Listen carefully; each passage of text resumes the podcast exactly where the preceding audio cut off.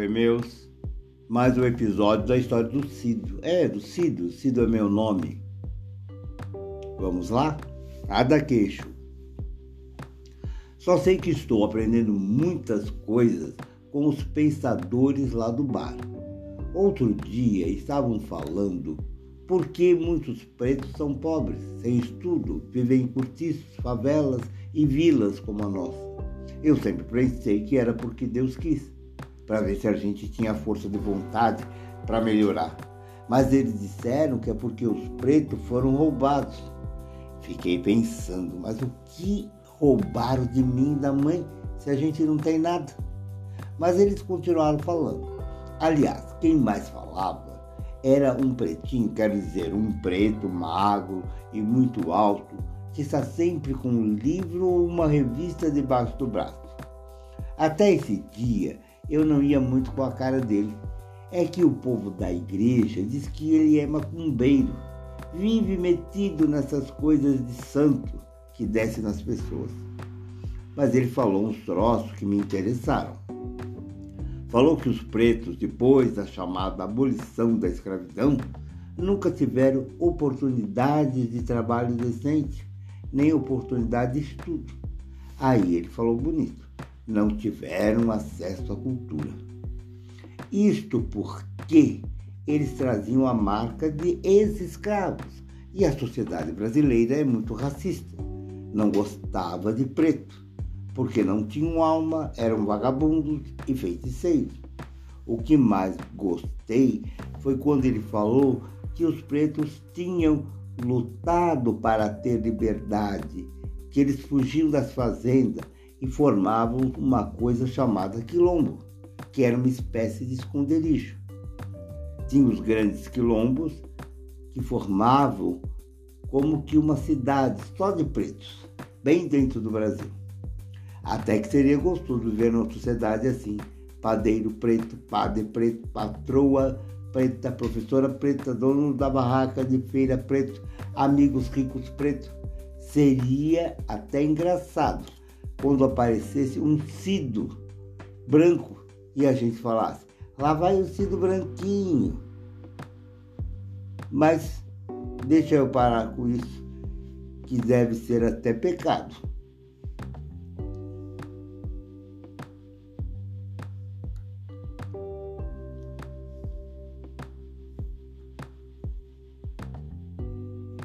Bom, vou falar um pouquinho, não é?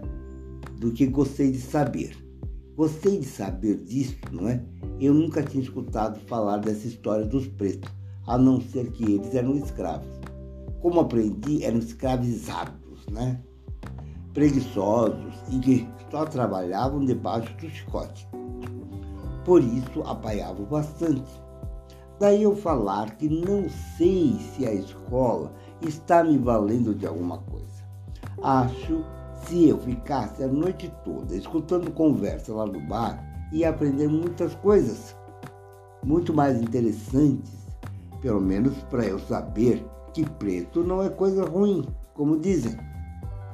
Fiquei sabendo que o nome daquele preto que fala bastante lá no bar é Orlando e que ele faz parte de um tal de grupo que estuda sobre os pretos.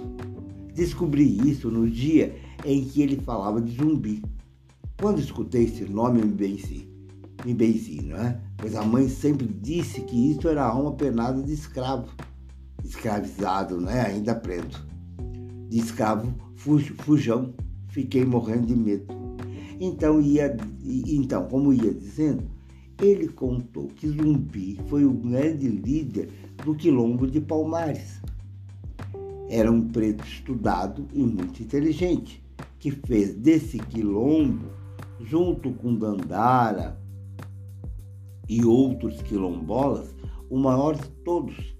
Tinha até comércio com as cidades vizinhas. Ah, estão vendo só? Para fazer isso, ele precisou pensar muito.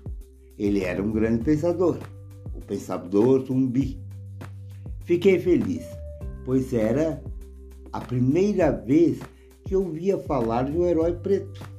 Até agora, o único herói preto que eu conhecia era o seu Zé das Cobras, só porque ele vendia ervas com um monte de cobra enroscada no pescoço.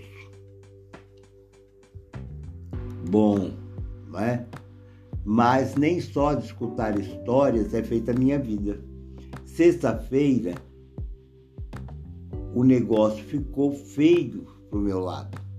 Perdi a hora de acordar e só fui chegar na feira às oito horas, às oito e meia da manhã. O seu Algemiro não é, estava de saco virado para a lua e nem quis saber do porquê foi do atraso. Foi logo me chamando de neguinho sujo e irresponsável, dizendo para eu ir embora, que não precisava mais de mim. Fiquei com uma baita raiva que tinha vontade de mandar ele a, a, aquele filho da puta pra puta que pariu. Mas não fiz nada disso. Estava morrendo de vergonha do que ele falou quando eu já estava indo embora. Por isso que essa gente não vai para frente, tem preguiça de trabalhar. Mas tudo bem. Aquilo está engasgado na minha garganta. Um dia devolvo. Com sabedoria, como diz Orlando. Para ele ver que preto não é isso que ele pensa que é. Depois que a raiva passou, eu percebi que a melhor coisa que me aconteceu foi ser mandado embora daquela feira. Já, né, já estava me matando de tanto trabalho.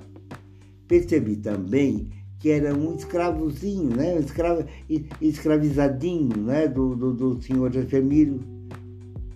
Consegui novo emprego 15 dias depois no supermercado lá da avenida.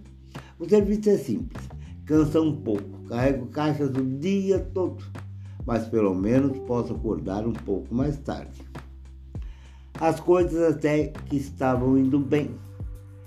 Estava trabalhando, estudando e à noite, quando voltava da escola, continuava indo lá no bar escutar as histórias e conversas daquele povo que já estava acostumado com minha figura não é? Sentada no degrau, no degrau da porta. De repente, tudo mudou. Cheguei em casa na quarta-feira e a mãe estava esquisita. Parecia que gemia, estava quente, respirava mal e quase não podia falar. Fiquei assustado e fui chamar a avó Dita para ajudar. A avó Dita benzeu e disse que a mãe precisava de médico, estava muito mal.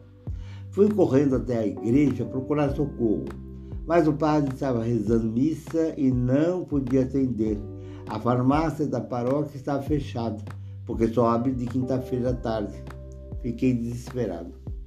Lembrei do pessoal do bar, e foram eles que juntaram dinheiro e, a, e, e ajudaram a levar a mãe para o hospital, perto de São Miguel. Eu não queria levar a mãe para lá. Na vila, o povo fala que quem vai para lá morre. Eles não atendem direito.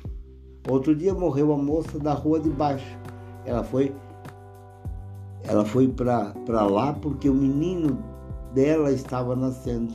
Morreu e ninguém disse por quê. Foi esse mesmo pessoal do bar que ajudou a pagar o enterro da mãe. Eu tinha quase certeza que ela ia morrer. Já faz dois meses e eu ainda não sei direito do que ela morreu. Falaram que foi infecção nos intestinos, não é? Eu não sei se devo acreditar. Ficou dois dias no pronto-socorro, só tomando uns remédios que de vez em quando não é a enfermeira trazia. Não redei o pé dela. Médico mesmo, eu vi chegar perto da mãe duas vezes quando ela chegou e quando ele, ela gritou, né? Ele gritei quando ela gritou e ele disse: morreu.